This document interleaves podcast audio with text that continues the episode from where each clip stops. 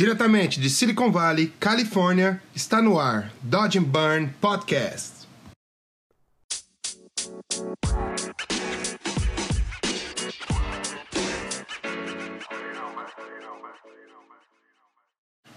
Fala galera, meu nome é Hugo Seneviva, sou seu host do nosso Dodge and Burn Podcast. Essa semana eu trago o profissional de CGI André Caputo para bater um papo comigo. O André e eu trabalhamos juntos há algum tempo na Veio e eu era fã dele antes. O cara que tem um trabalho incrível, um cara que tem uma visão muito legal pro 3D e um cara que tem uma base de direção de arte, direção criativa também, o que ajudou muito o André no seu desenvolvimento. A gente bate um papo sobre tudo, desde o início da carreira dele e até onde ele está agora. Vocês não sabem, ele mudou para o Canadá e se solidificou como artista lá e tem, tem, tem tido uma carreira irada. E é isso, galera. Pega o seu café aí, uh, já coloca o fone, se prepara que essa semana o conteúdo tá foda, hein? Então vamos lá, sem mais delongas, solta o som, DJ.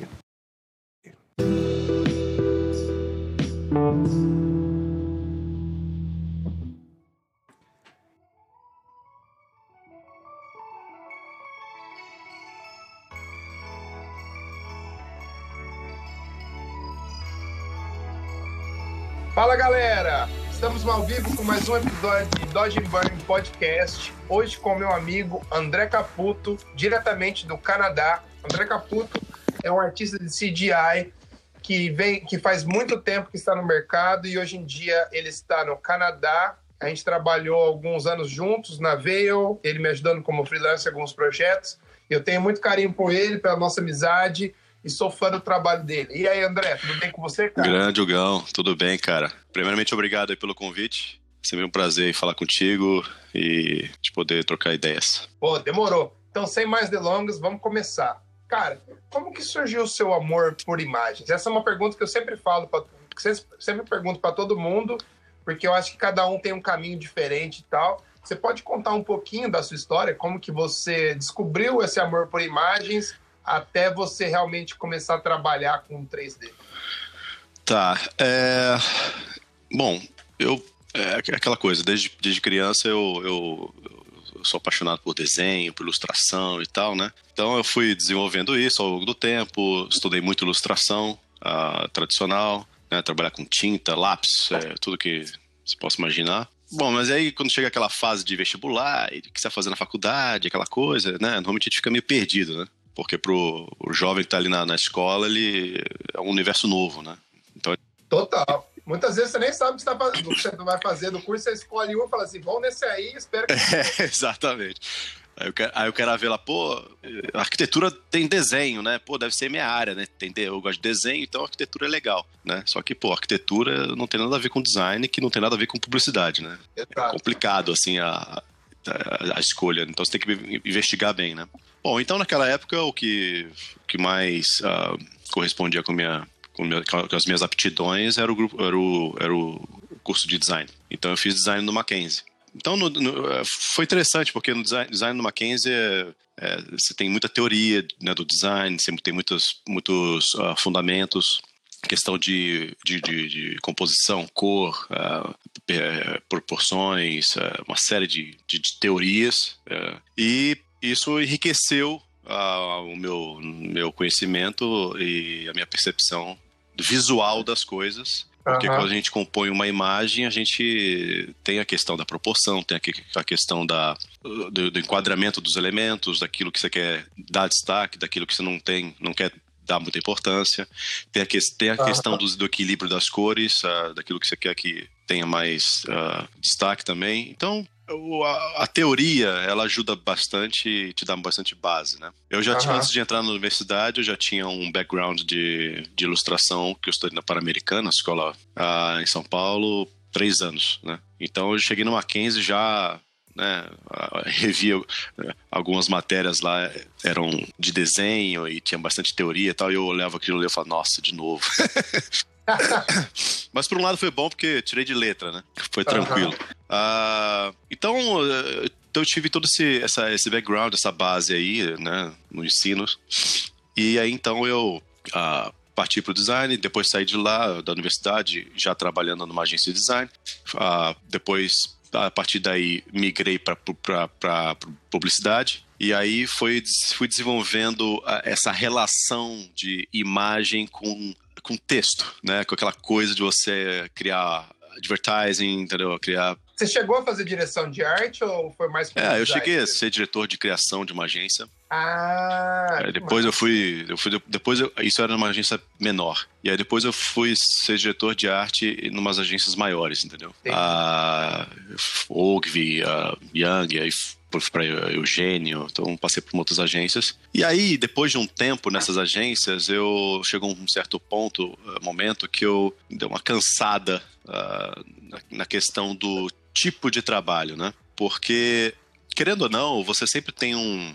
Uh, você, como diretor de arte, acho que todo mundo que trabalhou com direção de arte tem uma, uma história, uma experiência para contar em relação a, a, ao, ao, processo de criação diário, né? Com certeza. Uh, que é a questão da muitas vezes da poda.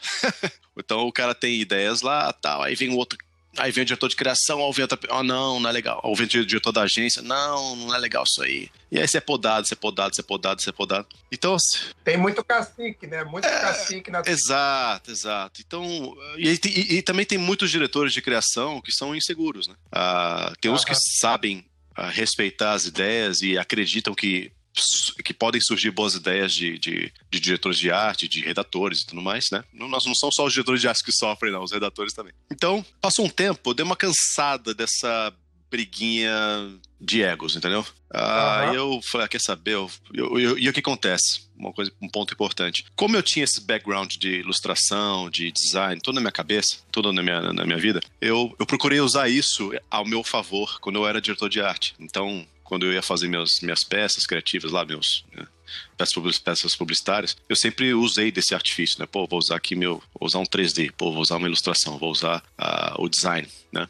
Então eu, pô, já tinha um background legal de, de design também, né? Já, já, tenho, já ganhei algumas premiação de, de design. Então isso, isso ajudou a, a me desenvolver. Só que aí, aí bateu nessa questão da, do comportamento interno de agência, né? O que, que me incomodava. E aí foi quando eu falei, ah, quer saber? Eu vou começar, vou fazer um portfólio só de imagem, só de 3D, só de ilustração, que é o que eu gosto de fazer, eu sinto prazer em fazer, e vou tentar migrar para esse lado e esquecer um pouco a agência. E aí foi quando surgiu essa, essa oportunidade de, de, de, de, de ser diretor de imagem num, num, num estúdio, que era uma, um novo, uma, uma nova frente de negócio de uma empresa em São Paulo. E aí foi quando eu fui para lá. E aí eu fiquei um ano lá como diretor de imagem. Qual que era o estúdio, você lembra? Sim, a, em São Paulo tinha uma empresa chamada Arizona. Tem, tinha não, tinha não, uhum. tem. É uma empresa chamada Arizona. Uma, era uma empresa muito conhecida no passado que eles eram uma gráfica e depois que trabalha, trabalhavam já com pré-mídia também. Só que eles, eles se desenvolveram bastante e e hoje se tornaram uma empresa com bastante com, com outras frentes né, de negócios uhum. muito importantes e desenvolvimento de software, é, uma pré-mídia também muito forte e tal. E aí o, o diretor daquela, os, os, os, diretores né, daquela empresa, que são gente boníssimas, eles falaram, olha, é, a gente quer iniciar uma frente de negócio aqui, que é um estúdio de 3D. E a gente, a gente tá precisando... Aí que acontece?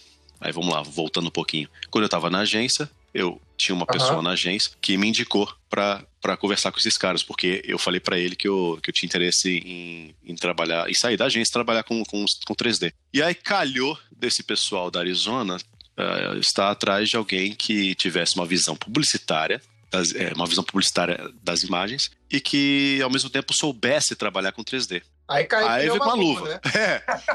Aí foi interessante, aí foi interessante, porque eu, eu, eu, fui lá. Eles chamaram lá, vem cá. Aí fui lá. E quando eu cheguei lá, eu, ele me falou: olha, é, é nós temos aqui duas pessoas, dois profissionais de 3D que trabalham aqui. A, a gente tem procurado fazer o nosso trabalho aqui com, com os clientes.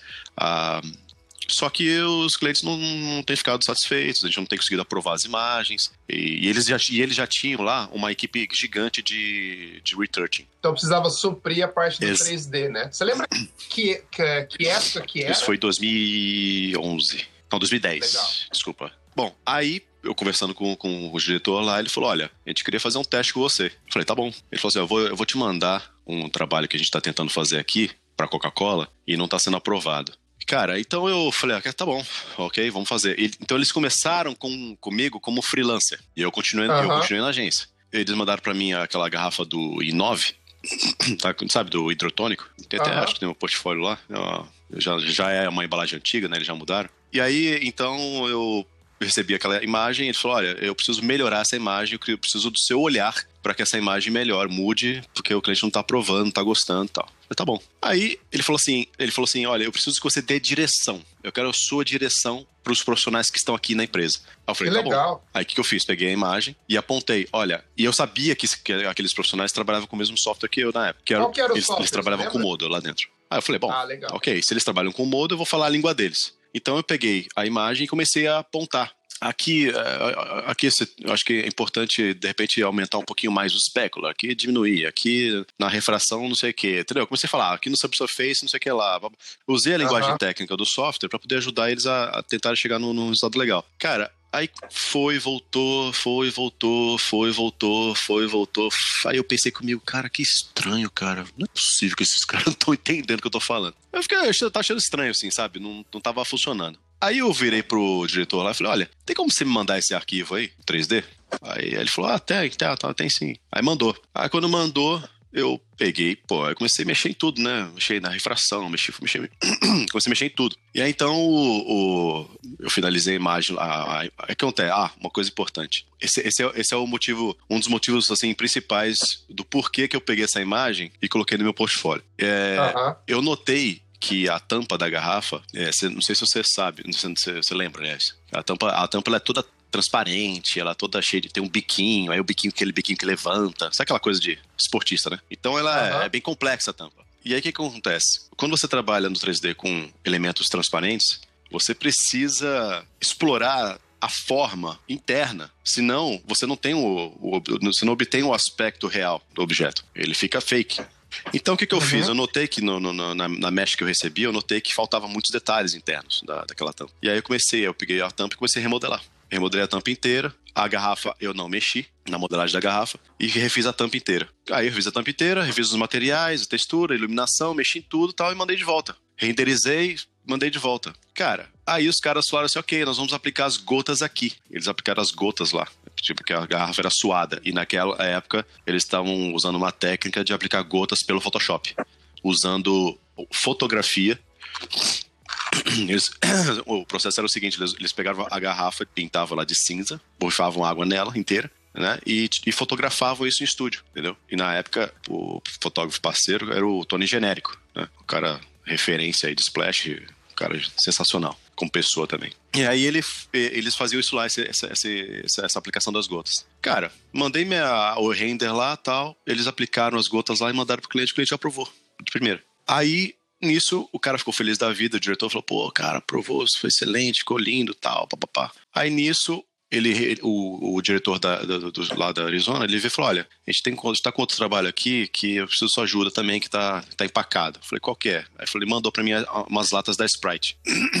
e, as latas da Sprite foi, foi parecido. A, eu, eu, tentei falar, ela estava achando estranho. Falei: Olha, aqui está esse, reflexo. Esse, esse, porque lata é um cilindro, né, cara? Uhum. O que, que, uhum. tem que se trabalhar é o, o environment, né? É o que, é o que reflete na lata, né? Uhum, valorizar o shape. É, valorizar o lata. shape da lata e fazer entender o shape da lata, né?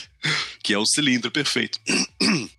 Então eu recebi aquela, aquela, aquela imagem e fui apontando lá o que precisava mexer. Cara, e não ficava do jeito que eu tava pensando. Aí de novo eu falei, ah, manda para mim o arquivo. Quando eles mandaram o arquivo, eu abri no, no modo e, e fui ver. Cara, na hora que eu, ó, eu vou te falar, eu abri o arquivo, abri o preview do render e na hora eu vi que o preview tava melhor do que o, do que o resultado final que eles estavam fazendo.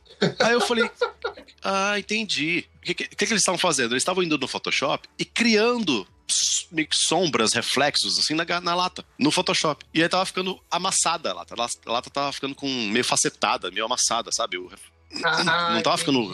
Aí eu falei, nossa, gente, por que, que os caras estão fazendo isso no Photoshop, cara? Eu fui lá, renderizei a imagem. Nem, nem mexi em nada ali renderizei como ela estava.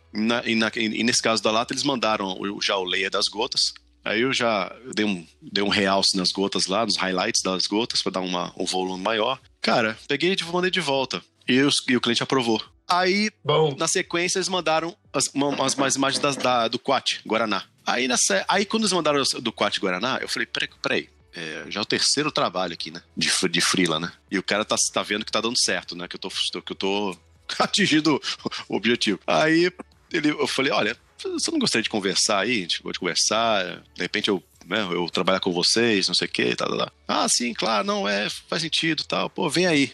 Aí eu fui lá e a gente se acertou lá e ele e eu, eu fui contratado, entendeu? Pra trabalhar lá.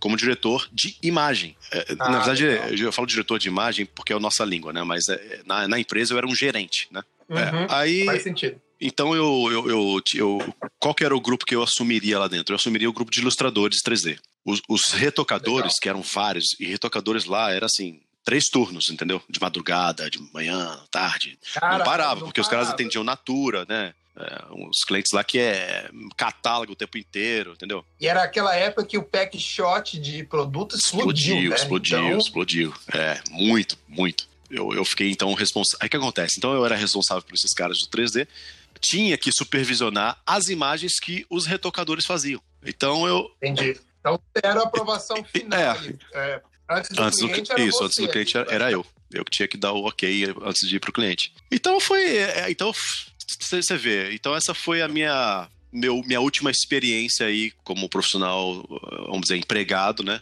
Nessa uhum. área de, de, de, imagens e 3D e tal. E aí uma coisa importante, eu, os, os diretores, é, assim como era meu papel gerenciar e olhar as imagens e da fazer a direção, eu não era, vamos dizer assim, é engraçado, né? a gente mora fora, vem as palavras em inglês, mas não vem as em português.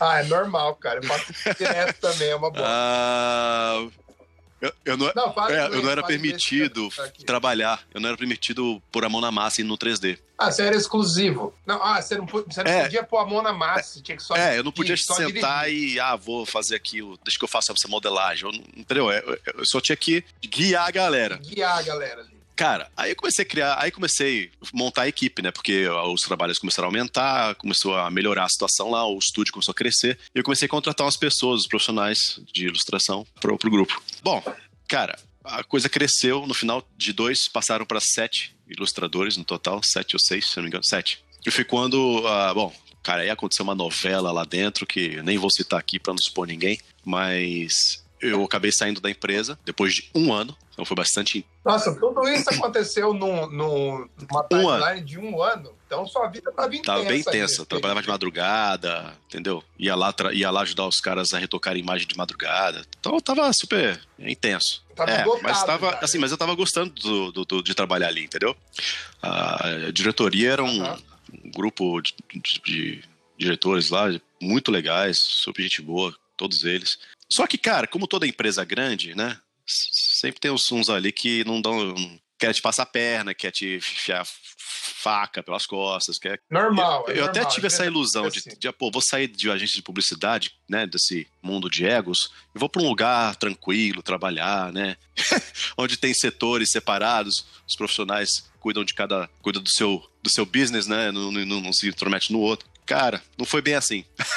então, eu, eu sempre fui, cara, muito, muito, muito educado e cauteloso na hora de conversar com as pessoas sobre o que precisava mexer na imagem. Então, eu, eh, por exemplo, quando eu ia lá para analisar as imagens, eu chegava pro retocador e falava assim, olhava para a imagem e falava assim, poxa, tá ficando bom isso aí, cara, tá interessante. É, de repente aqui atrás, ó, tá vendo que tá esse plano primeiro, esse plano da frente está somando com o plano de trás? Porque aqui tá nessa fase tá escuro aqui, ó. As cores estão muito próximas. O que que você. Aí eu falava assim: o que, que você acha de de repente a gente deslocar aqui, ó?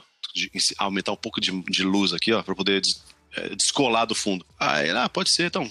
Vamos fazer esse teste, a gente vê como é que fica. Eu falava ah, assim, falava meu, meu diálogo então, era desse jeito, entendeu? Era dessa maneira com as pessoas. Cara, mas aí, uf, velho, aí vai uma novela que não vou falar aqui, isso vai demorar muito rolou, começou a rolar um monte de, de, de, de, fofoca, mas por questões de ciúme, questões de inveja, uma questão de uma série de coisas, que aí as pessoas começaram a fazer quase que um motim, assim, sabe? É mesmo. Falar assim, não vamos fazer é. as mudanças que esse é. E aí o que mais me, me, frustrou nessa história toda foi pessoas da equipe de 3D, cara. De, a equipe de 3D oh. que eu contratei, que eu trouxe para lá. São os que mais me frustraram Uh, me decepcionaram nessa história toda. Porque mostrou, assim, sinceramente, o mau caratismo de muita gente ali. Aí eu falei, quer saber, cara? Exato. É, olha, olha, olha, olha coisas do nível que eu, que eu cheguei a ouvir. É muito fácil falar, né? Se o André fica falando, olhando, falando as coisas, é muito fácil falar, quero ver fazer. Quero ver. Sem respeito nenhum. Quero ver fazer. Sem respeito nenhum. Ah, acho que depois de 10 anos, quase 10 anos aí, né? Acho que eu já mostrei como que faz, né? Ai, ai. Não, é, é fogo, cara. É fogo. É, é, e assim, cara, tem pessoas ali daquela época que, né? Ele vai me ouvir aqui nesse iPod aqui. Esse iPod não, esse podcast. ele vai me ouvir nesse podcast aqui e sabe quem é. Que não dá, cara. Não dá, não dá pra se relacionar com pessoas assim, entendeu? Eu, eu, eu fico assim, eu tô com a consciência bem tranquila, porque eu fiz meu trabalho de maneira honesta, tranquila, entendeu? Respeitei todo mundo, mas, cara, cada um é cada um, né? Foi daí que você resolveu montar o seu próprio Exato, estúdio? exato. Aí quando eu fui sair dali, quando eu saí dali, eu decidi é, é, montar meu próprio estúdio. Ah, eu falei assim, quer saber? Daqui eu não volto para agência nenhuma. Era o, era o Blowfish, não era? Quando eu, montei, quando eu montei o meu estúdio, era. Esse estúdio aí da, da Arizona chamava The Image Lab. Né?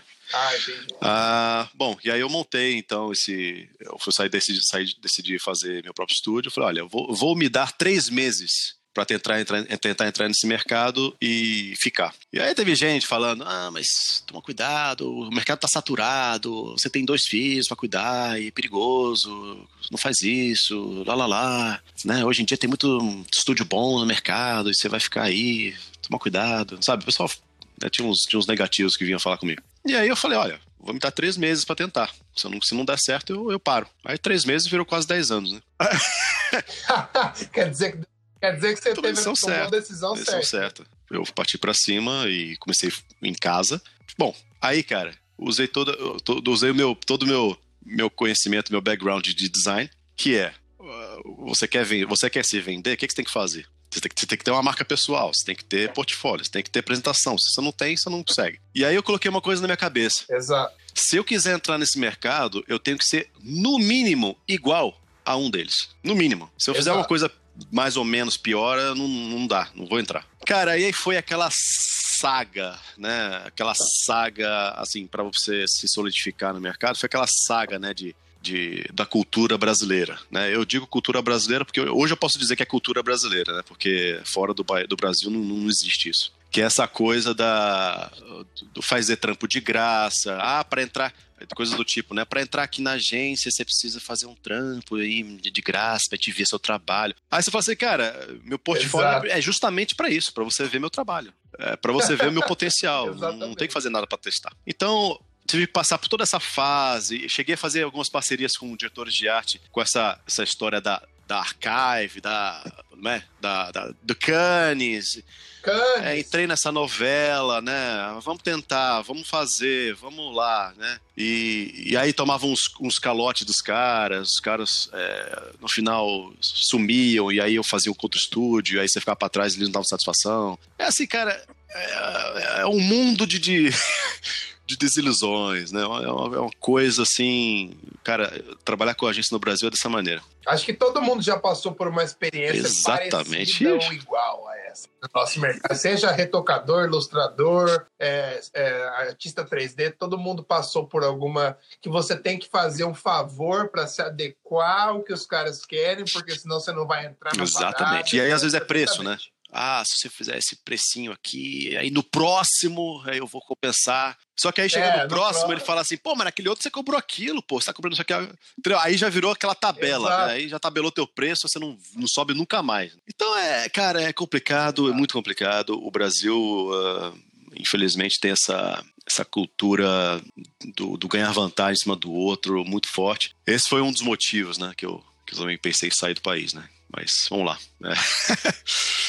E como que você fez para manter os seus clientes nessa época sendo freelancer? Quando você começou, como você fez para construir essa É, relação eu- com eles?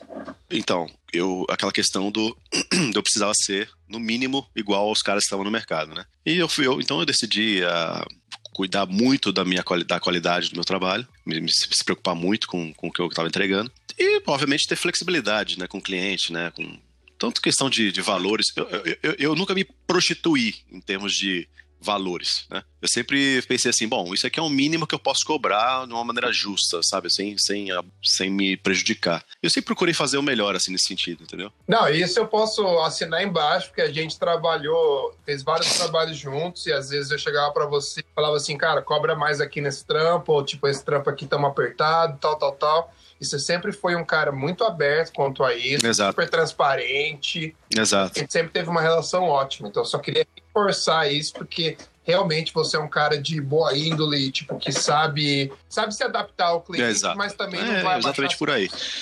E, cara, a gente vai, né, então, fazendo um tra- trabalho bem feito, isso vai, com- vai fazendo com que o cliente fique seguro, fique tranquilo eh, e volte a fazer trabalho contigo de novamente. Tiveram alguns outros momentos que eu, eu que tive que cortar as agências, né? As, as agências me mandavam e-mail pedindo orçamento e eu nem respondia. Por quê? Porque as- eu notei que a agência estava fazendo sacanagem comigo. É, questão de orçamento, querendo ganhar, dinheiro, ganhar em cima de você. Aí você manda um valor, depois eles pedem para você emitir uma nota no outro valor, por causa dos cambalachos que eles estão fazendo lá dentro com o cliente. Ih, cara, aí vai nos negócios que eu falei, "Ah, não, não, não, peraí, meu valor foi esse, eu vou emitir a nota nesse valor, não vou dar nota maior não. Então, é, eu, eu nunca, eu sempre, cara, uma coisa que me incomoda é a corrupção, entendeu? Isso é uma coisa que eu, me irrita profundamente ter, entrar nesse, nesse mundo, entendeu? Então eu, eu cansei, cara, cansei dessa, dessa questão aí, do, dessa cultura do Brasil aí, de agência, né?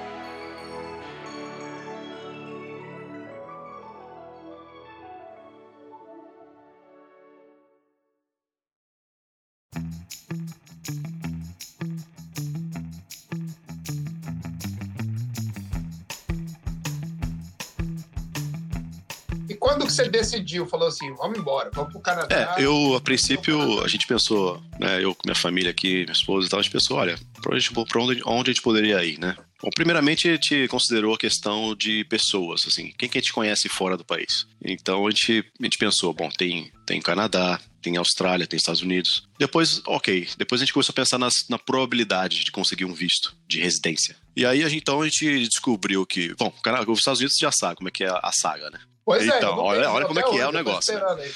Então a gente notou que no- na Austrália a saga seria parecida com os Estados Unidos. Pelo Canadá seria mais fácil, né? Em termos de, de probabilidade, né? Então eu- a minha esposa ela é fisioterapeuta. O processo pelo o processo para ir para o Canadá seria mais difícil do que o meu como self-employed, como artista. Então eu decidi aplicar como self-employed pelo programa deles, do Canadá. Tem, tem uma história aí, foi um, foi um ano de processo de imigração conseguiu no final das, no final do conseguiu o visto de residente permanente no Canadá. Mas teve uma, né, uma história aí no meio, o Canadá questionou algumas coisas em relação à relevância do meu trabalho lá. E aí eu tive que então tive um mês para responder essa carta e aí fui lá, eh, mandei para eles eh, e-mails que eu tinha de empresas do Canadá solicitando meu trabalho. Teve que é, provar, né? Que Tive que provar pro que governo que, olha, olha as empresas, tem, três, tem um e-mail de três empresas aqui elogiando meu trabalho e pedindo orçamento para trabalhar com eles. Então, assim, tá aqui a prova, né? Peguei, eh, eu fiz trabalho pro Instituto Alemão, o Cultural, que é o Instituto Goethe, e aí eles eles questionaram a minha relevância também do meu trabalho quanto à questão da cultura, que tipo de trabalho cultural eu tinha, tinha, tinha feito já e tal. E eu consegui uma carta de recomendação de uma amiga minha que trabalhava no Goethe, que depois foi para Argentina, e ela mandou uma, essa carta de recomendação do Goethe da Argentina para mim. E eu, e eu anexei isso ao processo do Que Canadá. massa. Bom, aí foi assim, pum, na hora eles aprovaram e, e a coisa foi. Ah, mas a decisão pelo Canadá foi porque era um processo mais fácil de passar e também, ah, apesar dos desafios, né? E também da grana que gasta, mas também que nós tínhamos conhecidos amigos aqui já de longa data, né? Isso facilita bastante quando você chega num país novo, né? E começa, você sabe, Porra, dá, dá as dicas, ó, aqui, ali, lá, lá, lá. Sabe como é que é, né? E hoje em dia, você se considera mais. Você se considera um especialista em 3D ou um generalista que tem alguns pontos fortes na sua, na sua arte? assim? Hum. Acho que eu nunca te perguntei isso, né? Olha, eu me considero generalista, mas é, é claro que todo generalista tem pontos fortes né, e fracos, né? Exato. O seu é o, é o É. refino, né? Tipo, a qualidade do trabalho é. E o cuidado. É, é, eu diria que o meu principal atributo é, é- é- é o meu olhar né, diante das imagens, porque às vezes tecnicamente me falta algumas Exato. coisas, é, eu preciso estudar muito mais para poder me desenvolver tecnicamente. Já trabalhei com pessoas assim impressionantes, assim incríveis que conheciam muito bem a- o software, a técnica, coisas assim profundas do software, tecnicamente falando, e muito mais que eu, só que ele não tinha um olhar para coisa. Exato. O olhar é muito importante. O, o olhar é muito importante É muito importante. porque você encontra caminhos para chegar no resultado que você quer. Você, você não, Exato. talvez você não use aquelas ferramentas, mas você chega no, chega no, no resultado. Agora, quando você sabe muito tecnicamente, mas você não tem o olhar, o que, que vai adiantar, né? Você não vai conseguir chegar lá, né? Ou às vezes vai ficar uma cena cheia com muita coisa, você vai colocar muito mais coisa do que precisa. Enfim, eu acho que o olhar é muito importante por causa disso, que você consegue ver a linha, da a linha de chegada ali, você sabe o resultado que você quer chegar. Não importa como você vai chegar, mas você sabe, Exato, tem aquele, exato. aquela referência na sua cabeça. Eu comecei a fazer muito três, muito trabalho de, de, comida, de doces, de chocolates e tal, e vai. E aí, a, vamos dizer assim, o, o meu portfólio ele começou a chamar atenção por esse motivo. E os, e os trabalhos que começaram a vir eram mais em relação, relacionados a esse tipo de mercado. Mas você vê, né? Eu tenho, tem, tem outros trabalhos no portfólio que você fala que você vê que não tem nada a ver com comida, né? Não, com certeza. E às vezes você tem que meio que surfar essa onda, né, cara? Você faz um É. trabalho bom, nem tá te contratando. Ah, E tá É, entrando não é? jovem, você tem que pagar as contas, brother. É, o pessoal vem toda hora, ah, isso, então né? eu quero uma barra de chocolate explodindo. Nossa, já perdi a conta já de quantas barras de chocolate explodindo eu já fiz, cara. Eu já nem posto mais no portfólio porque já fica cansativo, fica... Você lembra qual, qual foi o primeiro 3D nessa Sim, linha que você ah, fez? bom, isso, na verdade o primeiro, primeiro é o primeiro mesmo, eu, eu fiz quando eu tava, fiz por conta própria um picolézinho lá que nem tá publicado, mas é um, um picolézinho que eu fiz lá, né, porque eu tava na agência, e ali eu comecei a notar que eu tinha um- uma pegada legal pra isso aí. Aí quando eu decidi montar o estúdio, o Blowfish Studio, depois de um ano, até depois de um ano em Aham. casa, trabalhando em casa, eu decidi abrir uma sala na Faria Lima, lá em São Paulo. E aí foi quando eu comecei a trabalhar ali como estúdio e, e ter, e ter alguns colaboradores, amigos trabalhando comigo. Naquela época, então, foi quando eu fiz um meu primeiro trabalho pra... Não, não foi meu primeiro trabalho.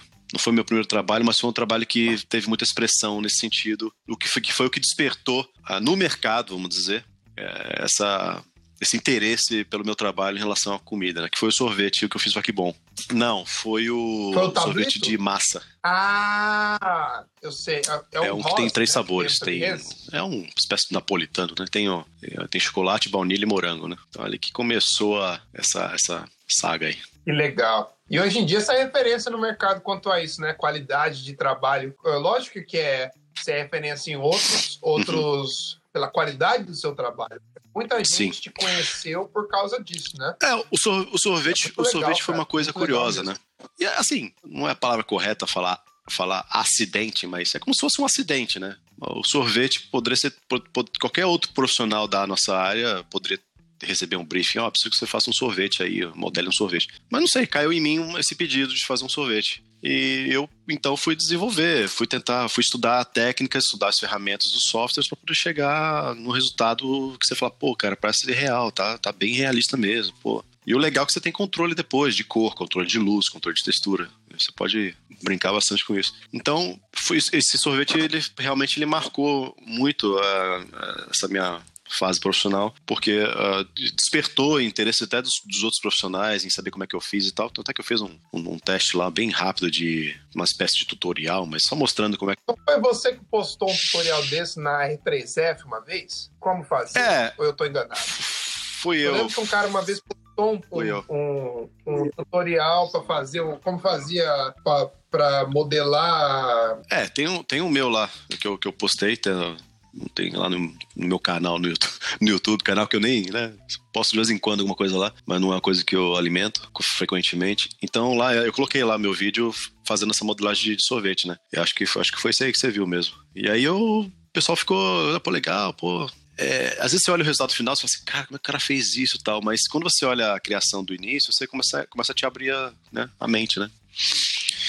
E foi legal, porque muita gente começou a fazer até por uma questão de, de exercício, né? Testes, foi, foi super legal ver o pessoal procurando reproduzir, fazendo, fazendo seu próprio sorvete e tal, né? E, e eu até notei que o pessoal começou a explorar e comecei a ver mais portfólios, né? Pessoas fazendo sorvete e tal. Eu acho que até pode ter partido daí, né? Dessa, Que massa. E Essa- O que, que é mais difícil de modelar quando se trata de produtos orgânicos? Tem alguma coisa que é mais difícil, que você, você pode dar dica ou ou é uma coisa? Você pode falar um pouco mais sobre isso? É, o- às vezes o cliente, ele olha meu portfólio Ele, ele acha que eu posso fazer assim, qualquer coisa de comida, só mandar para ele que ele faz tudo, né?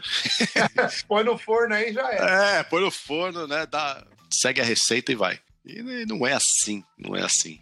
Porque eu acho que o mais difícil nessa questão do, do, das comidas são aquela, aqueles alimentos que você tem muita interação dos elementos. Por exemplo, molho de tomate numa lasanha. Uhum. Ou, ou, ou, fazer uma pizza que o queijo derrete em cima do tomate, que em cima do, da calabresa, e, e aí você tem aquela interação dos elementos. Esse tipo de alimento que você tem muita interação entre os, as texturas, entre os elementos, são assim, são, sinceramente, são, são alimentos que eu chego pro cliente e falo assim, olha, eu sugiro você fazer com esse fotógrafo aqui, ou esse aqui, ou esse aqui. Se, se, tiver alguma coisa que o cara queira fazer, alguma coisa que seja criativa, diferente do, de, um, de uma foto comum, uh, simplesmente tirar uma foto de uma pizza, por exemplo. É, ou ou daquelas, daquela foto que você enfia a espátula assim, levanta um pedaço de pizza, assim, sabe? Uh -huh. E aí aquela clássica, né? Então, se não for uma coisa muito já clichê, já batida, e o cara queria falar, não, eu queria que, a, que, a, que as calabresas elas flutuassem em cima da pizza e sei lá, e o orégano e as coisas ficassem flutuando em cima da pizza para mostrar que ela é leve, sei lá, qualquer coisa assim. Aí sim, ah, ok, aí dá para fazer os 3D, isso aí separado, voando, sei lá. E aí você fazer uma fusão com a foto que tá embaixo, não sei. Então, assim, depende do caso, mas no geral, esse tipo de, de, de, de imagem, né, de alimentos que os caras falam, ah, você faz essa, essas pizzas aí, não, não, não, não, não, cara, não dá. Eu tô fora. eu, nem me, eu, nem, eu nem me arrisco, eu nem me arrisco porque vou perder muito tempo. Eu sei que eu não vou chegar no resultado. Uh, se, se eu chegar no resultado bom, Quer dizer, vai demorar muito para chegar em um, né? Aí você tem lá cinco sabores, sei lá. Entendi. Então fica inviável, aí começa a ficar caro, aí mas o cliente começa a achar que, né? Fica inviável. No momento, no momento, eu, eu não acho. Eu falo no momento porque tem a questão da, do desenvolvimento dos softwares, né? Da evolução dos softwares e do que, do que, do, do que se pode fazer. Né? Então eu acho que, para mim, é, é arriscado ainda fazer esse tipo de coisa. Aí Legal. Não, é. Qual é o software que você usa para modelar e qual o software que você usa para render? Olha, eu só para você ter uma ideia, eu, eu, eu, trabalhava com trabalhava com Maya. Só que eu, eu fui trabalhar com Maya porque eu queria muito aprender 3D e o Maya, Maya naquela época era ah, o Maya, ah, a Pixar usa o Maya, e o Maya, né? E aquela, Tinha muita fama, né? É aquela fama, né, velho? Aí tá, vamos, então, vamos estudar Maia, né? Cara, estudei Maia pra caramba, cheguei até a programar em Maia, Mel, sabe? Caralho. Tem umas ideias, é, estudar, cheguei a estudar isso tudo. Só que, cara, eu pensei, cara, mas eu quero fazer ilustração, cara, eu quero fazer imagem, né, meu? Não tô querendo fazer, sabe, nenhuma, nenhum filme da Pixar aqui, entendeu? Aí eu aí comecei a notar que o Maia, é, como eu trabalhava, como eu trabalhava na época, pô, na época era Maia 4, cara. Maia, é, Maia, não, Maia 6. Maia 6, 5, uma coisa assim. E, cara, eu, eu, falei que, eu falei, cara, isso aqui não tá me entregando o que eu quero de uma maneira rápida, sabe? Porque eu tinha que trabalhar muito com os nodes do, do Maia, com aquela coisa de ficar linkando uma coisa na outra e fazendo teste. E aí, e aí não tinha aquele preview do render em real time, você tinha que mandar renderizar. Ah, tá ruim, volta sabe, manda renderizar. Acaba você perde muito tempo, né? Putz, cara? cara, aí que você. É. Claro que depois de um tempo você vai pegando a manha, você sabe, mas mesmo assim. Aí eu falei, não, não, não, não, não. Aí foi quando eu, eu, eu, eu vi o. Eu descobri que o pessoal tá falando do modo e tal. Eu falei, pô, deixa eu ver esse modo aí, né, cara? Aí eu comecei a estudar, estudar o modo, né? Fui até fazer o curso lá, o básico de modo, na época. Aprendi o curso básico de modo e cara, eu fui, depois fui me desenvolvendo e fui vendo que o modo estava realmente me entregando aquilo que eu queria. Porque eu tinha o olhar para, eu sabia onde queria chegar, mas o software não estava me entregando, né? Com o modo eu consegui desenvolver isso. O tempo foi passando, o modo foi melhorando o render, tempo de render, essas coisas todas tal. Só que quando você começa a explorar um pouco mais o software e para outros lados dos outros, outros outras áreas dos softwares, vamos dizer, você, você nota que existe uma limitação de processamento, de performance. Entendi. Você fala para modelagem? Mais para modelagem. Né? Modelagem e também a questão do, do, do, do render, né? Ah, para algum, alguns tipos de materiais. Então, o que acontece? O modo ele se tornou meu. Quer dizer, conforme você vai né, se aprofundando no, no software, você nota, aí o, você nota que, o, que não adianta você eh, melhorar muito a sua máquina que o software não vai corresponder. Isso no caso do Modo, né? E aí eu comecei a notar que o Modo tinha essas deficiências, né? Eu cheguei aqui no Canadá, depois de um tempo eu montei uma máquina. Cara, a máquina tem 48 cores. Não, 44 cores. Ela tem 88 threads. Caralho! Não, só pra você ter uma ideia. Aí eu tinha uma outra máquina aqui que tinha 8 cores, um núcleo nativo, né? Aí eu, aí eu fui lá, fiz um teste com a mesma, mesma cena do modo, nas duas. A máquina com 8 cores foi mais rápida. Ô, louco, então ele não conseguia usar o, o processamento, basicamente. Aí eu falei, não, não, desculpa, desculpa, ela não foi mais rápida, não, desculpa. A, a máquina de com, com 44 foi mais rápida. Mas não foi muito mais rápida, foi um pouquinho só mais rápida, entendeu? Entendi. Aí eu falei, ué, mas tá muito estranho, essa diferença tá ridícula. Aí o que, que eu fiz? Eu falei, quer saber? Eu vou limitar aqui, quantos threads tem aqui? Ah, tem uh, 16 threads, por exemplo. Então eu vou limitar o, a, a, a, outra máquina ali. Como é que eu fiz o teste? Eu coloquei. Não, não, não, não, não. Peraí, tô tentando lembrar aqui. Tô tentando lembrar qual, teste, qual foi o teste que eu fiz aqui na época. Uh... Tranquilo. Não, foi. Não, eu fui testei na outra. Eu tenho uma outra aqui que tem 12 cores. Aí eu testei. É, aí dá 24.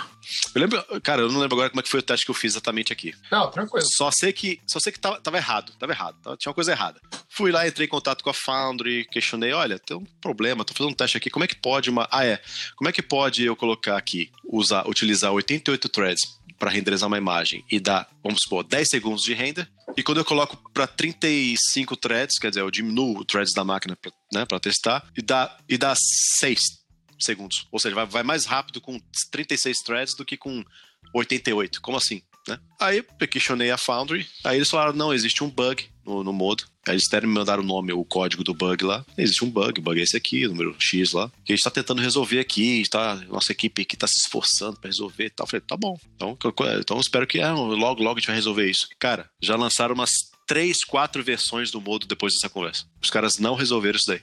Entendi. Aí você migrou para outro programa? Aí o que, que eu fiz? Não, Aí que eu fiz? Eu, quase. Aí eu fiz, eu, eu continuei com o modo, e fui, fui, fui, né? Fiel. Managing. e aí eu falei, quer saber, eu vou, vou começar a estudar o Blender. E eu comecei a estudar o Blender, falei, quer saber, esse, eu quero, uma hora eu vou migrar para esse Blender aqui e vou deixar o modo de lado. Porque o modo tem, tem muito, muitas virtudes, mas, pô, o que, que adianta você comprar uma máquina boa para você acelerar o seu processo de trabalho e não, e não corresponder, né? Então foi isso, essa que é minha crítica com o modo, essa questão da, da performance. Realmente, performance peca, né? É, ele não usa o GPU, então são uns problemas técnicos aí. Bom, e aí eu, de vez em quando, quando precisa usar, eu uso o, o Marvelous, né, que eu tenho a licença, tenho a licença do ZBrush também, só que o ZBrush também é outro software que, né, eu preciso me dedicar mais para poder estudar e pegar manha, porque eu não... é questão do tempo também, né, cara? Porque trabalho, trabalho, Exato. trabalho, aí tem família, então eu não sou nenhum adolescente de, né? Exato. tá exato. lá, meu, não dá, cara. Tem que ir com calma e fazendo essa transição com calma. Para render, você faz então, pelo modo mesmo? Sempre, sempre usei o modo como render sempre usei o modo desde então. Cheguei a usar o Octane, comprei o Octane, uh, só que o Octane, já notei, aí eu comecei a notar que no Octane você também tinha que ficar lá, como plugin do modo, né? Tinha que ficar lá é, se dedicando, estudar um monte de coisa. Falar, ah, não, quer saber, cara?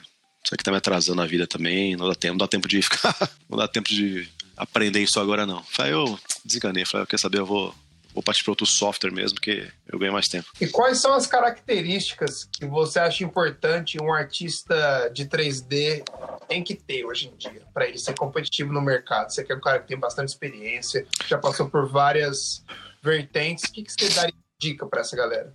Olha, eu acho que a principal coisa que as pessoas devem buscar é aprender a observar as características daquilo que você quer fazer. Então, é, você aprendendo a observar, você aprendendo a notar que, poxa, isso aqui não está bom porque ainda está assim ou não está bom porque ainda está assado. É, essa percepção é muito importante antes de você começar a fazer qualquer coisa, porque é aquilo que eu falei, software não, software não faz nada, né? Quem faz software é ferramenta. É né? ferramenta. Então quem faz é o artista que está ali, é o cara que está ali atrás. Então essa, eu acho que essa a percepção, treinar o olhar, é, aprender a enxergar as coisas, eu acho que é a principal coisa que as pessoas deveriam investir para você entrar nessa, nesse mercado. Entendi. Você acha também importante o artista ser versátil?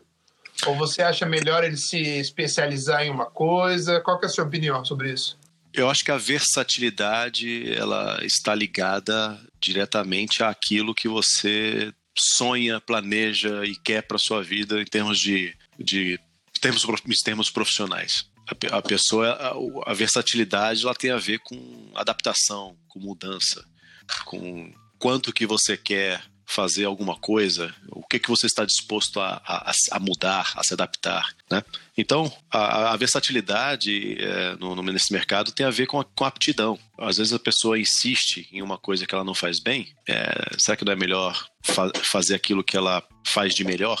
Uhum. Então, é, de repente é isso. É uma, é, é, por exemplo, vou dar um exemplo. Você não vê no meu portfólio figura humana. Verdade. Você pode achar um, um personagem aqui ali e tal, mas figura humana, com pele humana, não sei o quê, aquela coisa, aquela, aqueles estudos de skin, não sei o quê. Por que, que até hoje eu não me aventurei nisso? Porque eu sei que não é fácil. Não é fácil é, eu sou eu sou exigente, então eu não, não vou ficar satisfeito com aquela aparência fake de, de, um, de um ser humano. Uhum. É, ser humano, na minha opinião, é, é, a coisa mais difícil de se fazer em 3D até hoje, né? Com certeza. Às vezes fico vendo aqueles que o Chris Costa, né, o cara monstruoso. Sim. Ele faz uns uns, uns, uns portraits e tal, e cara, é e ele é um cara de, tipo, altíssimo nível. Você vê ele até nos posts dele, ele fala: ah, eu, eu, esse eu vou parar aqui, mas ainda estou infeliz com isso, infeliz com isso, infeliz com isso, infeliz com isso, infeliz com isso. Então, até um cara desse nível passa por essas coisas que você acabou de falar, tá ligado? Exatamente. E, e, e assim, é, o Chris Costa já, assim, ele tem um trabalho espetacular. É, Fora da curva. É, é exato, exato. Eu, eu, como, eu, como artista, tendo o olhar que eu tenho hoje, eu diria assim: tem alguns trabalhos do Chris Costa que você fala assim, cara, isso aqui tem vida. E tem outros que eu falo, não, isso aqui é um, parece um boneco. Exato. Então, assim, o cara não é. Não é, não é que assim. Não, não, é, não é perfeito em, em, em, tudo que ele faz, entendeu? Nesse sentido. Tem, tem, alguns trabalhos de 3D. Quando eu falo de. Por exemplo, quando eu falo de criatura. Criatura é, é, é um pouco mais pouco. não diria que é mais fácil, é um pouco mais fácil em termos de, de, de, de conseguir aquela coisa da, de, de trazer vida para o personagem. Mas o ser humano, a figura humana, né, o humanoide, né, seja o que for, é, é muito difícil, né? Ah, quem consegue, na minha opinião, fazer isso muito bem, ah, o, o, Neville Page, que eu acho que faz muito bem isso, o, o Ian, Ian Spriggs, Spriggs. Ian Spriggs é, é, é para mim, para mim, na minha opinião, é o melhor cara. Para mim, na minha opinião, o Ian Spriggs é o cara que que, que dá vida mesmo a uma imagem 3D de figura humana. Para mim, na minha opinião, é o que mais. É, na média do que ele faz, é o que mais convence, né? Uhum. É, realmente a perfeição e o cuidado que o cara tem é impressionante. E o Neville Page, como ele faz muita criatura, você vê que você nota que as criaturas que ele faz ali, você fala, cara, isso aqui tem vida, né? Parece que ele tirou uma foto mesmo de um bicho, né? Cara. Porque é muito. O detalhe é muito, muito bem feito, da, da, das translucências e tal.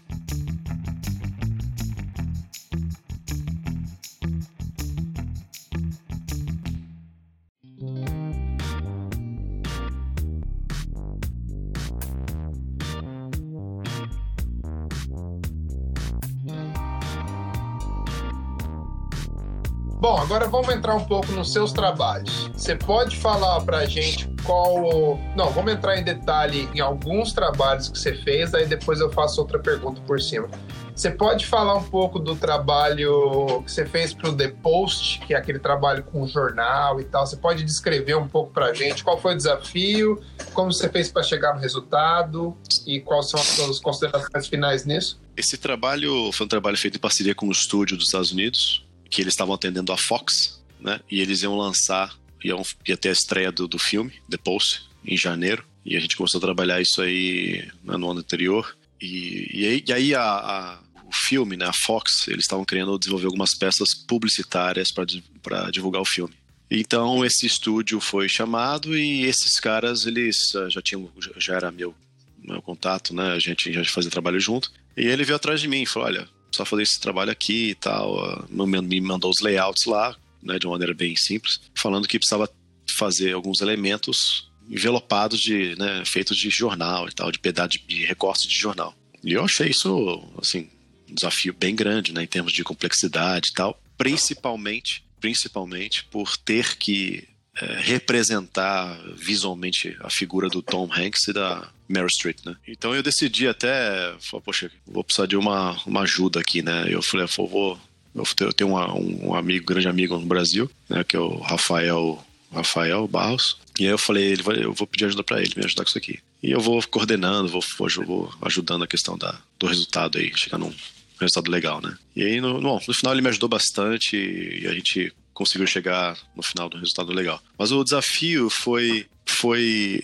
trabalhar com, a, com os recortes em cima. Cara, eu tive. É, você imagina, você, você, tem, você tem, tem, que trabalhar com um monte de picote, um monte de mesh separada, é, de uma maneira que fique com a fisionomia de uma pessoa. E aí você olha e fala assim, é, é praticamente fazer uma caricatura em 3D de recortes, entendeu? Com recorte de jornal. Complexo. Complexo, super complexo, porque você é difícil entender a questão do, do volume das coisas, do como as pessoas, como, a, como a, os elementos eles reagem à luz, né? Porque tem, tem, tem dobra, é amassado. Eu fiz, eu fiz uma, uma, uma mesh base desse, da cara dele, né? E da, da Meryl Streep. Meryl Streep, na verdade, é, acho que o Rafael fez a base, foi ele fez a base, é, ele foi, não lembro agora, acho que ele fez a base da, da cara dela. E aí eu fui ajudando com a questão da, do que, que precisava fazer em termos de, de, de, proporção, de nariz, de boca, essas coisas, né? Fui fazendo a direção de arte da coisa, né? E, mas ele fez um trabalho muito, muito bem feito lá do outro lado. Então, o grande desafio foi, cara, chegando numa fisionomia que você fala assim, poxa, você olhar Elton Hanks. O que acontece é que as pessoas, eh, muita gente não. O que acontece? Esses atores americanos, eles eles estão num filme, de repente eles somem. Aí eles aparecem no outro filme com uma fisionomia diferente. More, eles passam por várias transformações, né? Dependendo de cada personagem que eles Exato. Aí fala assim, pô, o cara engordou, ou o cara emagreceu, o cara, né?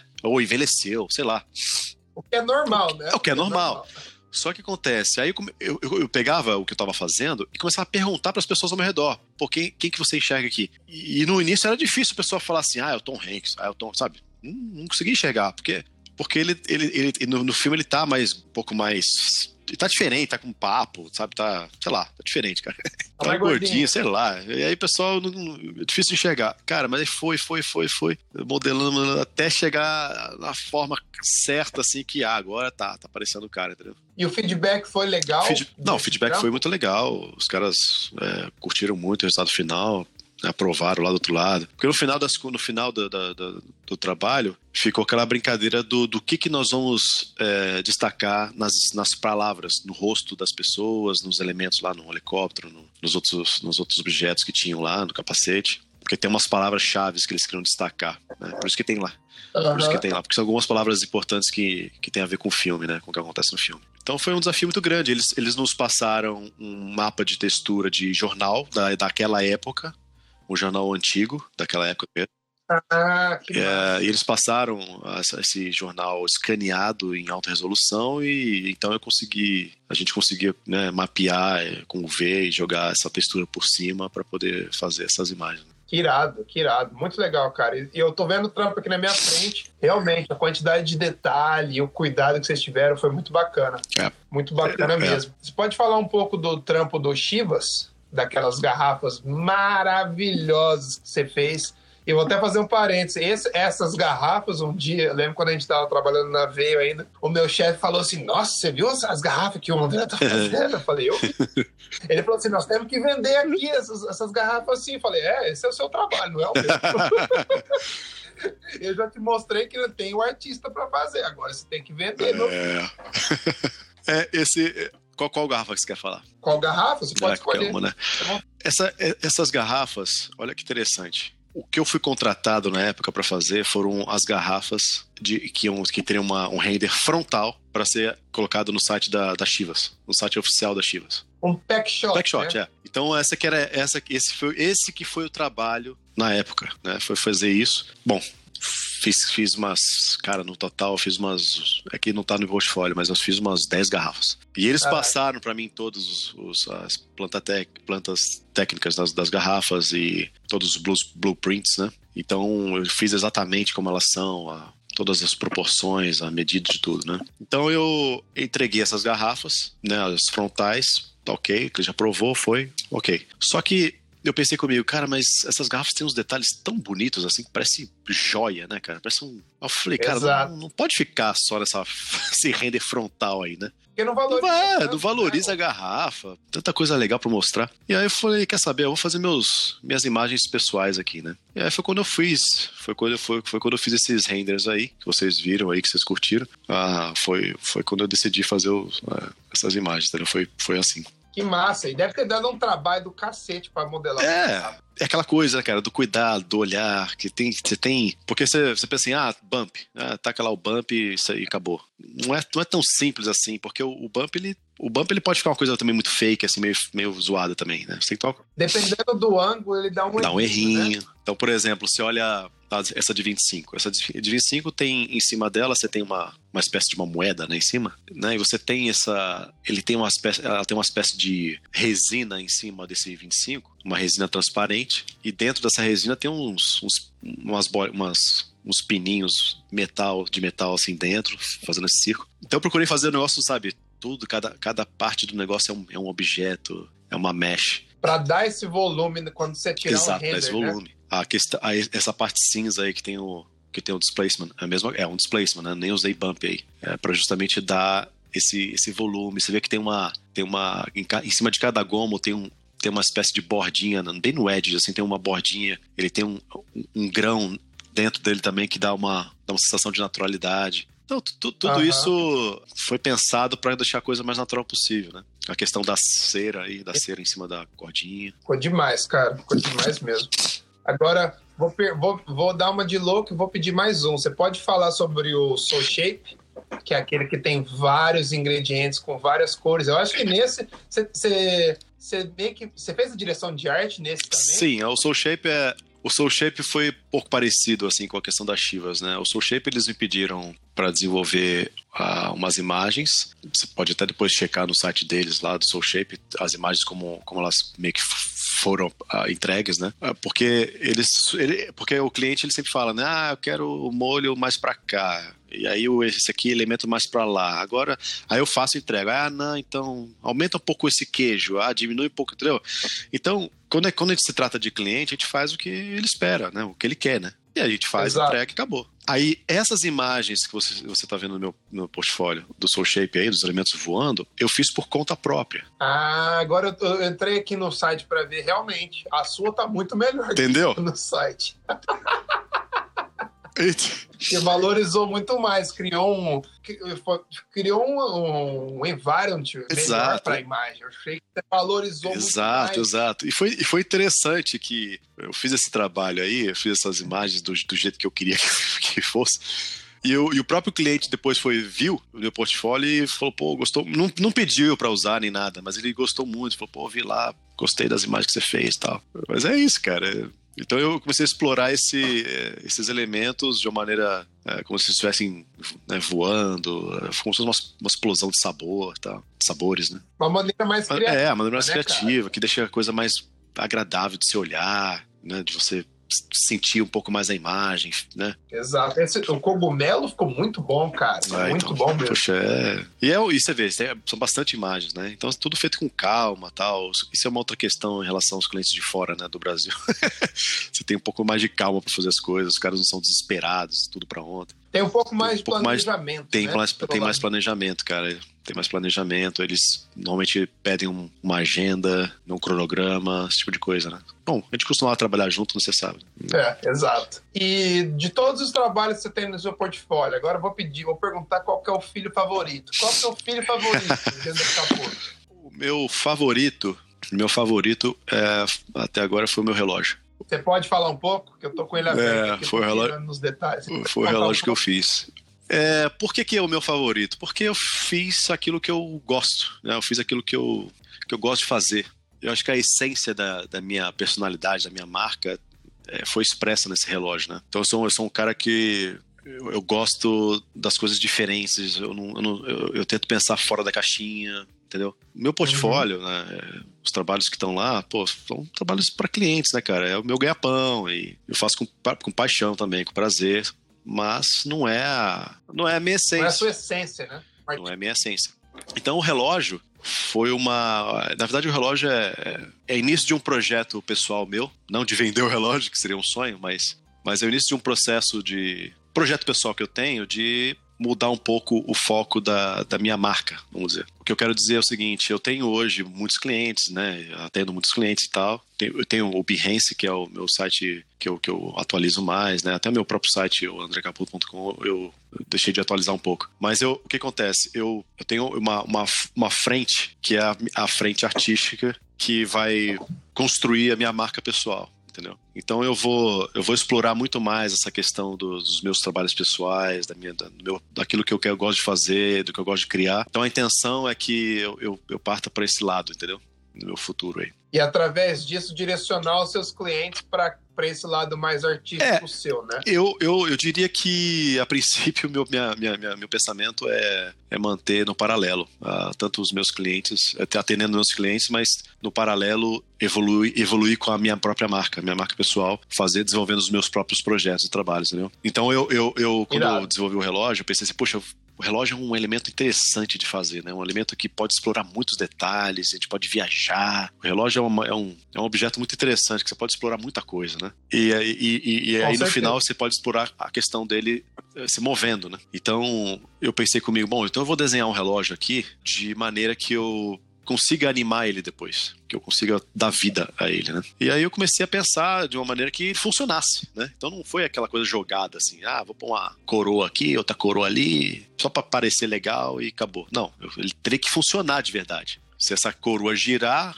vai encostar na outra e aí ali vai acontecer o quê? Entendeu? Então, Caraca, você teve que planejar essa essa é, tive que pensar nisso, exatamente. Tive que pensar. Bom, e aqui vai ter uma coroa que vai girar o quê? Aonde? Ah, se girar aqui, então ali vira ao contrário, tá? Se girar ao contrário aqui, entendeu? Então eu tive que ficar pensando como. Ah, mas isso aqui vai ficar voando? Não, ah, não, dá pra sustentar, sustentar por aqui. Como? Ah, fazendo isso aqui. Então eu fui criando, fui desenhando né, no papel. Eu tenho os desenhos aqui, os sketches, e fui desenhando, tentando achar um, o design correto para cada parte, para pulseira e tudo mais. E colocando aquela minha essência do. Eu curto muito, né? Poxa, eu sou sou apaixonado pelo Tim Burton, por exemplo, né, que é um, uma, uma das minhas referências de, de direção de arte de, e como artista. Uh, isso como artista, tá? Não como profissional de publicidade ou design. só, pra, só pra entender, não, né? Porque o pessoal fala assim, pô, mas nada a ver. não, é...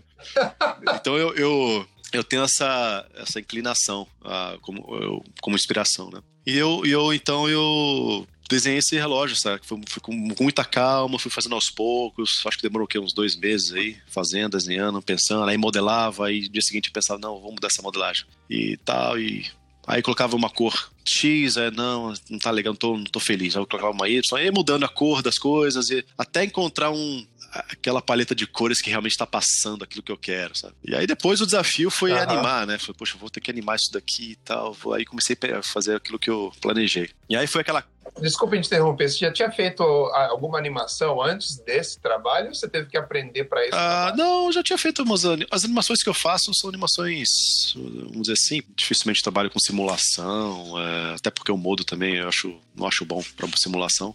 Bom, é. Na verdade, são, são, anima, são animações, cara, que simples que eu já fiz até no meu, no, no meu reel, que eu, no primeiro reel que eu fiz. Lá tem algumas animações de algumas imagens que eu fiz, né? Até da garrafa. Mas animação de câmera, movimento, não tem nada complexo, não, entendeu? Né? Não tem nada, nada demais, assim. Nem um cara, nem um cara rasgando no meio. é, nada disso. Mas é, é uma coisa mais simples, entendeu? Simples de animar, mas tenha qualidade, que tenha bom gosto, que o negócio sabe, passa. Então, quando eu, quando eu decidi animar, eu tive que pensar nessa questão da, dos cálculos de tudo, né? Pô, quanto, quantos graus o ponteiro vai virar para o lado para que dê 360, para dar uma volta. Todos os cálculos dos segundos, do tempo.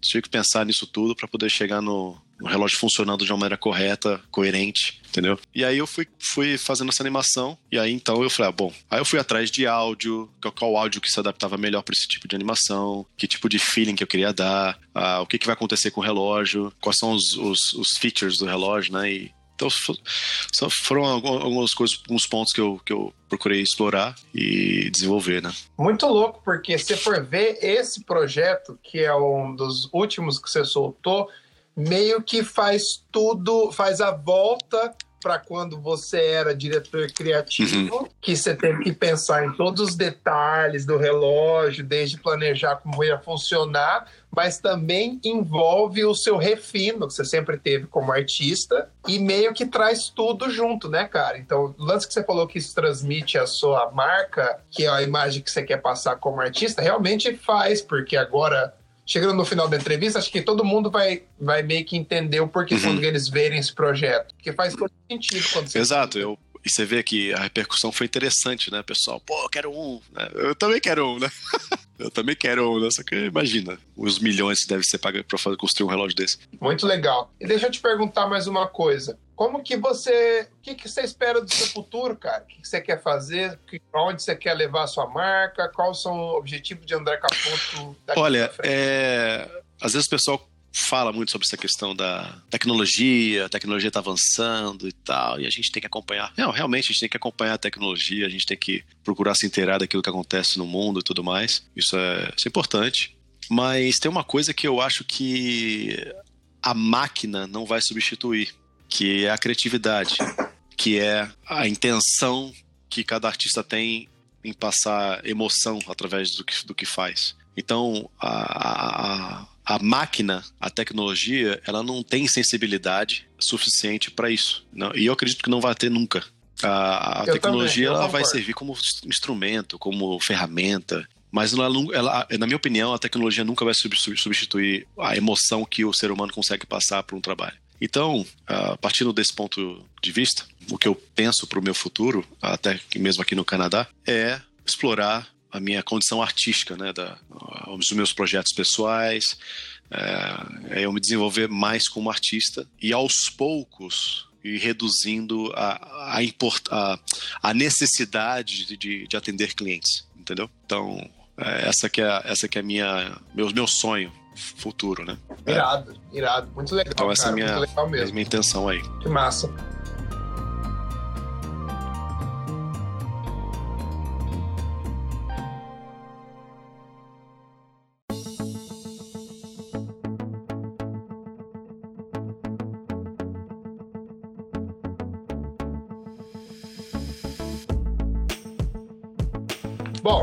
Estamos chegando na parte do podcast que a gente vai dar uma virada de mesa e agora André Caputo vai me entrevistar e vai me fazer algumas perguntas.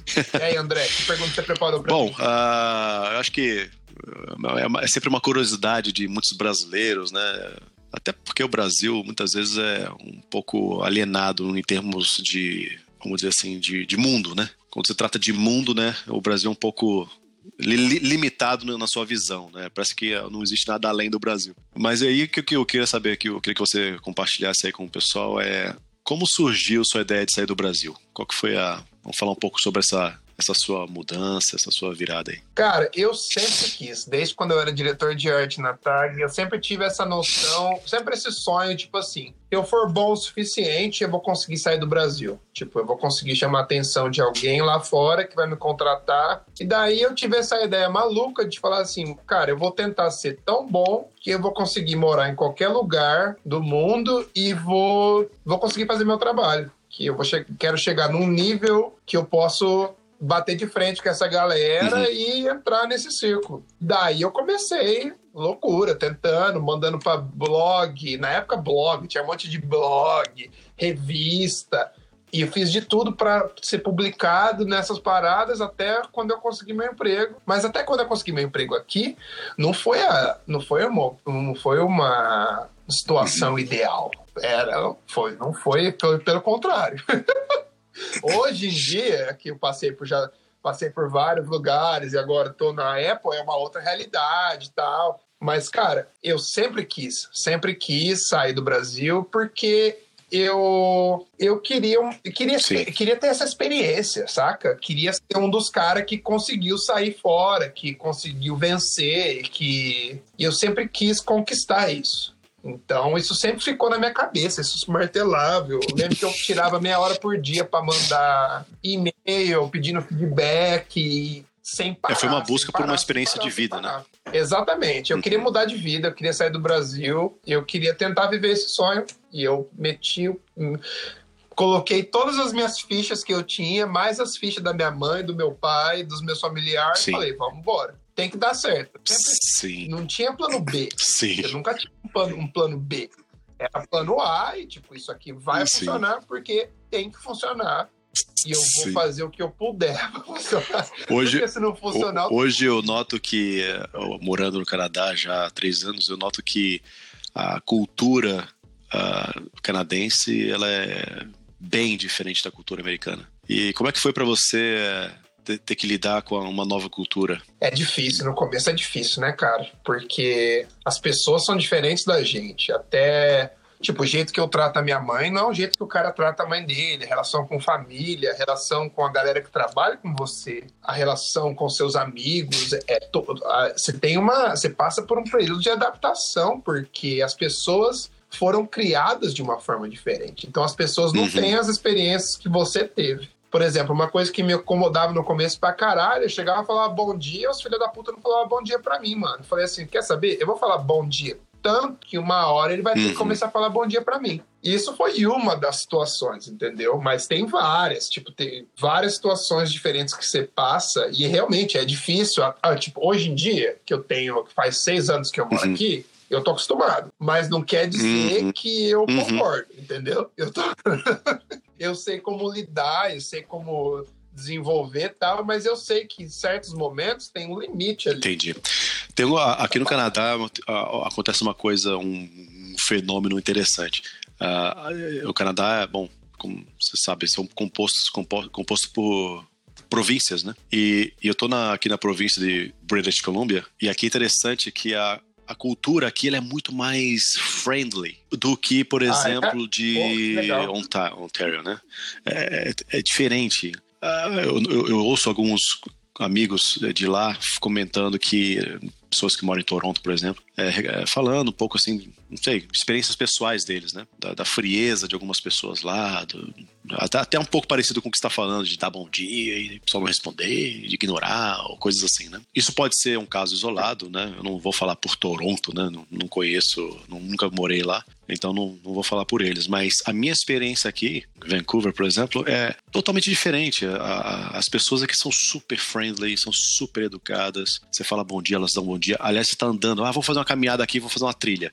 Você cruza com alguém na trilha, as pessoas- a gente se olha, oi, oi, tudo bom? Bom dia, entendeu? É, é- é- isso é natural, isso é normal. Que legal. entendeu? É, o normal aqui em, em Vancouver. É o tal do bem-estar, né?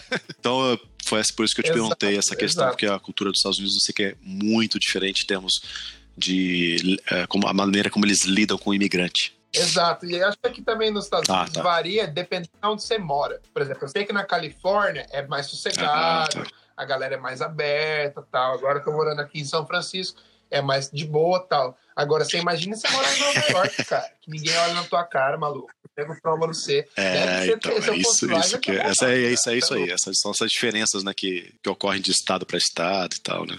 E, que, e qual foi o seu maior desafio aí Total. como profissional aí no- nos Estados Unidos? Qual foi o que, qual foi o aquele ponto que você falou assim, cara, depois que eu passei por isso aqui, eu passo por qualquer coisa. Foi quando, porque quando eu mudei, eu tinha dificuldade, eu não conseguia explicar, porque a gente tinha reuniões de brainstorm no estúdio e eu não conseguia explicar para os caras o que eu tava pensando no momento, tipo, você pensa e fala. Eu não conseguia fazer isso, dava um lag. E às vezes eu perdi a oportunidade de, de falar o que eu queria fazer, às vezes tinha que, depois da reunião, eu tinha que falar, peraí, eu fazer mímica. Tá, entendi. E eu me sentia um retardado. Porque eu falava, cara, eu tenho que conseguir me expressar em inglês Uhum. do mesmo jeito Uhum. que eu me expresso em português. E isso foi uma curva. Isso demorou um, quê? uns seis, oito meses depois que eu tava aqui. Porque quando você muda, você também acha que seu inglês é rápido, né? Até a hora que você começa a falar inglês com os outros. Aí você fala assim, pô, Eu acho é, é- é aquela coisa do, do currículo lá no Brasil, né? Qual o seu nível de inglês? É, intermediário.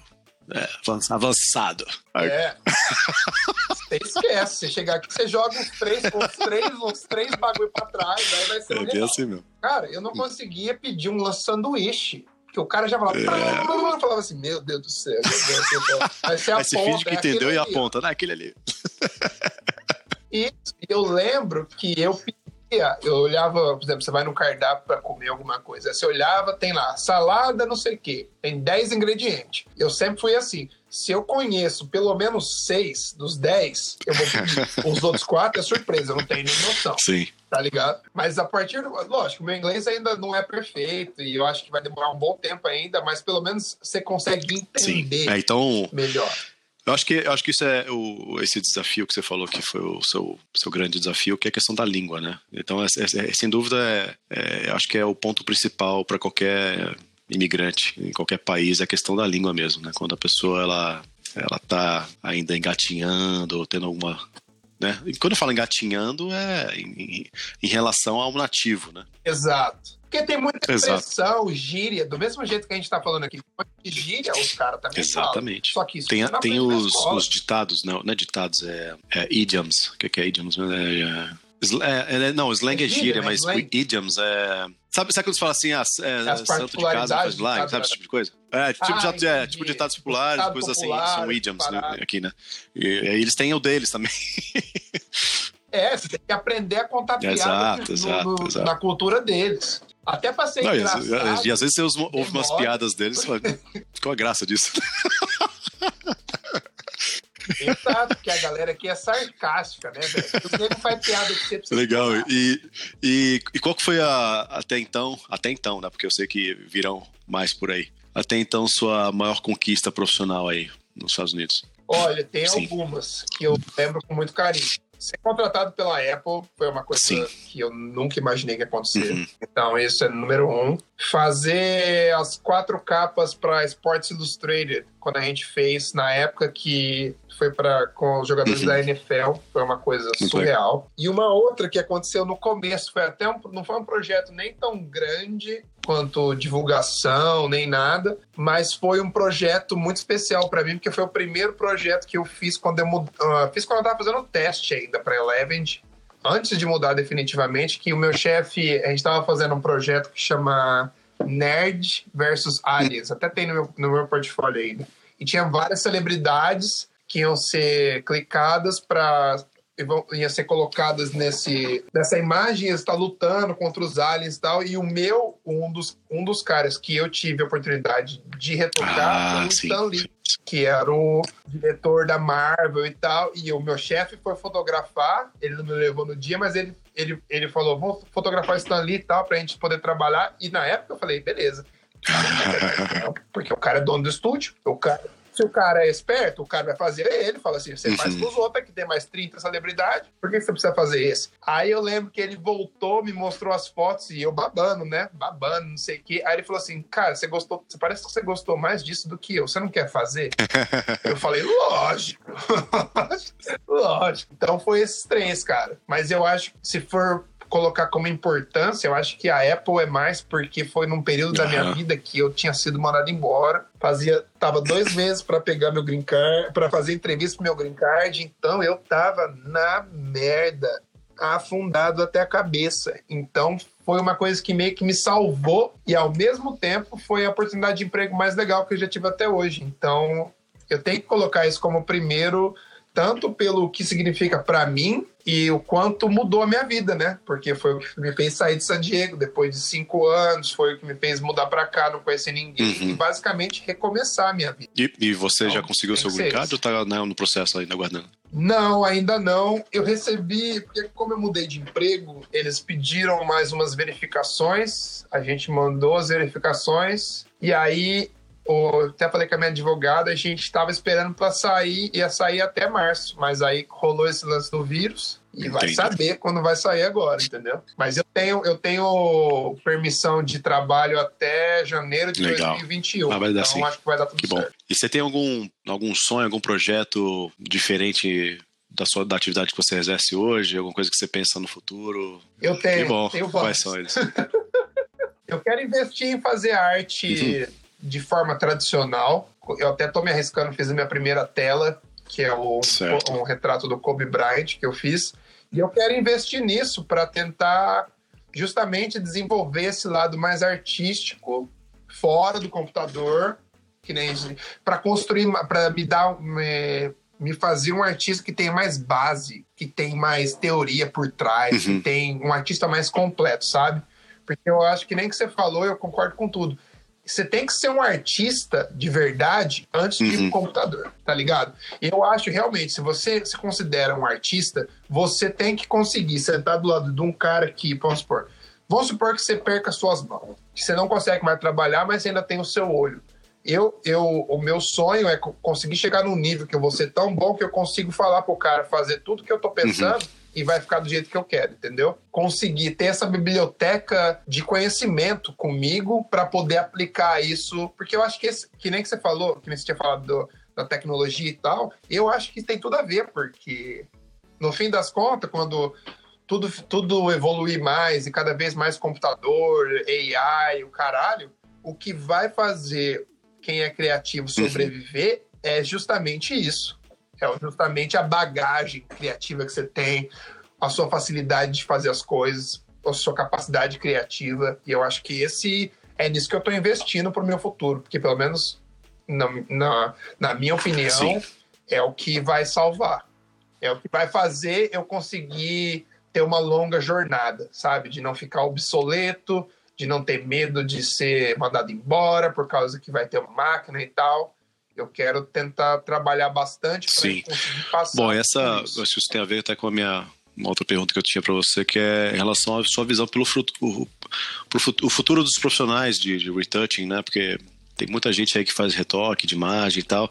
Como você vê o futuro para esse tipo de profissional, né? Eu acho que a gente vai passar por algumas mudanças, porque cada vez mais você tem AI, cada vez mais a gente está chegando num ponto que o computador faz bastante coisa. Você vê coisa de filmes feitos com aquele Unreal Engine, que o cara já tem uma. já facilita bastante e tal. E eu acho que vai mudar bastante que você vai ter que ser um profissional mais completo e com nível de com nível artístico maior do que só aprender ferramenta. Porque se Uhum. você focar em ferramenta, você tá fudido. E eu acho que vai rolar uma integração maior. Por exemplo, eu acho que vai, vão- a gente vai começar a ter. Que eu acho que todas as empresas vão começar a produzir o próprio conteúdo. Se já não estão fazendo, mas eu acho que vai ser mais forte. Eu acho que as produtoras vão ter que Uhum. meio que se juntar a isso, sabe? De alguma forma. Eu não acho que. que eu- porque cada vez as empresas estão maiores e elas querem ter mais controle de conteúdo. Então, talvez, às vezes, o que eu fazia, que eram imagens estáticas, talvez eu vou ter que passar a fazer alguma coisa que tenha mais movimento, porque a gente vai ter que se adaptar às mídias que, tem, que são cada vez mais digitais, a gente não tem mais tanto print como tinha antes, que era da época que você foi criado, que eu fui criado. Então, eu acho que a gente, eu acho que vai mudar bastante, mas a gente ainda vai conseguir desenvolver um trabalho e se manter atual. Mas eu acho que o que, vai, o que vai mudar muito é as mídias e como esse trabalho vai ser mostrado, sabe? Como você vai vincular esse trabalho, como você vai fazer para Uhum. vender os seus produtos, isso vai mudar. Mas é, claro, né? O futuro é ninguém um sabe, né? Mas, é, mas, é, mas ainda assim eu acredito que os profissionais de retouching são. ah, eles, têm- eles têm um, um atributo que, que eu, na minha opinião, garante o futuro deles, que é a questão visual, que é a questão do olhar. É isso que eu acho que acaba garantindo a, a importância deles no, no mercado, independente do, ramo, da ferramenta, do que se vai ser no, no- nas diferentes tecnologias e mídias e tudo mais. Eu acho que a questão de você observar algo e poder apontar e poder melhorar aquilo. Não é, não é todo mundo que tem isso. Tanto é que todo filme tem um diretor de fotografia, tem um diretor de arte, tem um diretor de.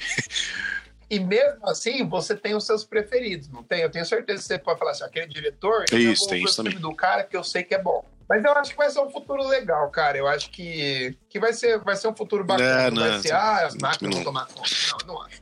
Eu acho que falta essência. Esse lance da essência artística é uma coisa que é uma coisa que vem de tanto Uhum. tempo atrás, de quando não tinha computador. Tá Sim. ligado? Eu tava falando com o Falcone outro dia, Rafael Falcone, que ele é um cara que estuda bastante a arte antiga. A gente estava até conversando sobre aquela escola de Uhum. arte, de Hudson River School, que tem aquelas paisagens lindas. Uhum. A galera fazia isso aí Uhum. com, com lápis, velho, tá Uhum. ligado? E com pintura a óleo. Então, a gente só mudou as ferramentas e os Uhum. meios de como essas artes estão sendo produzidas. E eu acho que Sim. isso nunca vai mudar, Sim, tipo, a concordo. essência. Bom, Então, estamos chegando ao fim do podcast. Cara, queria te agradecer do fundo do meu coração. Esse podcast foi irado. A gente trocou ideia pra caramba. Você praticamente deu uma aula aí pra galera e eu curti pra caralho. E queria te agradecer, irmão. Obrigadão. Que isso, eu que agradeço e... aí pela oportunidade. É Vamos continuar aí, né? Na nossa. Na, é, nossa. Na nossa. Na nossa, é. nossa quest. E agora, nesse momento, reclusos. Exato. Ué, é, é. eu acho que a gente foi o que sofreu menos, viu, cara? É, não, eu... Uma galera aí que tá se fudendo. Até brinquei e falei assim, puta, agora eu tenho mais é. tempo, porque antes eu tinha que dirigir pra ir pro trampo. Fazer reunião. Agora é só ligo o computador. É, pra mim realmente não mudou muito, não. É realmente, é mais pra quem costumava sair de casa mesmo, pra ir trabalhar e tal. Está sendo, tá sendo bom e curtir a família, passar tempo aí e, e trabalhar, né? Que eu tenho, tô com trabalho também, né? E tentar pensar nas coisas boas Sim. agora, né, velho? Só não ficar vendo o lado ruim, não ficar se bitolando de notícia ruim o dia inteiro, tentar sim. seguir hora a hora. Isso aí não vai ajudar. Sim, nada. sim, não, não isso, vai, isso vai passar, né? É uma onda, né? Isso aí vai passar e logo, logo as coisas vão voltar ao normal, ao normal aí, vai ficar tudo certo. Mas legal, muito obrigado pela, pela, pelo papo aí. Foi muito rico aí o que a gente conversou. Acho que a reflexão foi muito boa. É, e é sempre bom compartilhar isso com as pessoas e e a gente poder trocar essa, essa, essa visão né, do, do mundo e, do, e da nossa área profissional. Né? Exato. Eu acho muito legal sempre trazer convidados diferentes para mostrar para essa galera que está escutando a gente você tem opiniões diferentes, você tem visões diferentes, você pode escutar uhum. tudo isso e você constrói a sua história, tá ligado? Com certeza. Obrigado, Bom, então, é isso, então, irmão. Obrigadão, viu? Bom, esse foi mais um episódio de Dodge and Burn. Hoje batendo um papo com meu brother André Caputo. Espero que vocês tenham gostado, espero que vocês tenham absorvido um bom conteúdo aí, galera.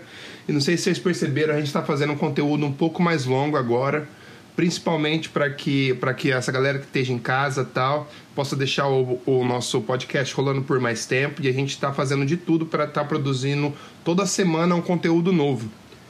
Então, se vocês tiverem qualquer sugestões, qualquer ideia de quem trazer, mande o seu e-mail para dodgeandburnpod@gmail.com ou mande uma mensagem para mim no Facebook, beleza? E eu quero pedir mais uma vez para vocês que são os nossos ouvintes, ajudem a gente, ajudem a gente a compartilhar isso, ajude a gente seguindo a gente no Spotify, seguindo a gente no Anchor, é, dando like para a gente no Facebook, para que a gente possa atingir cada vez mais pessoas e fazer a nossa rede crescer cada vez mais, beleza? Então é isso aí, galera. Espero que vocês tenham uma boa semana. Continue produzindo. Foque em produzir agora nesse período. Sei que é foda. Às vezes você fica com preguiça, começa a fazer umas outras coisas que não tem nada a ver. Mas aprenda que. Aprenda não. Saiba que essa oportunidade que a gente está tendo agora, provavelmente a gente não vai ter de novo. Então é isso aí, galera. Se mantenham produtivo, que semana que vem a gente dropa mais um, hein? Moleque! E a semana que vem vai ser pedrada. Um abraço.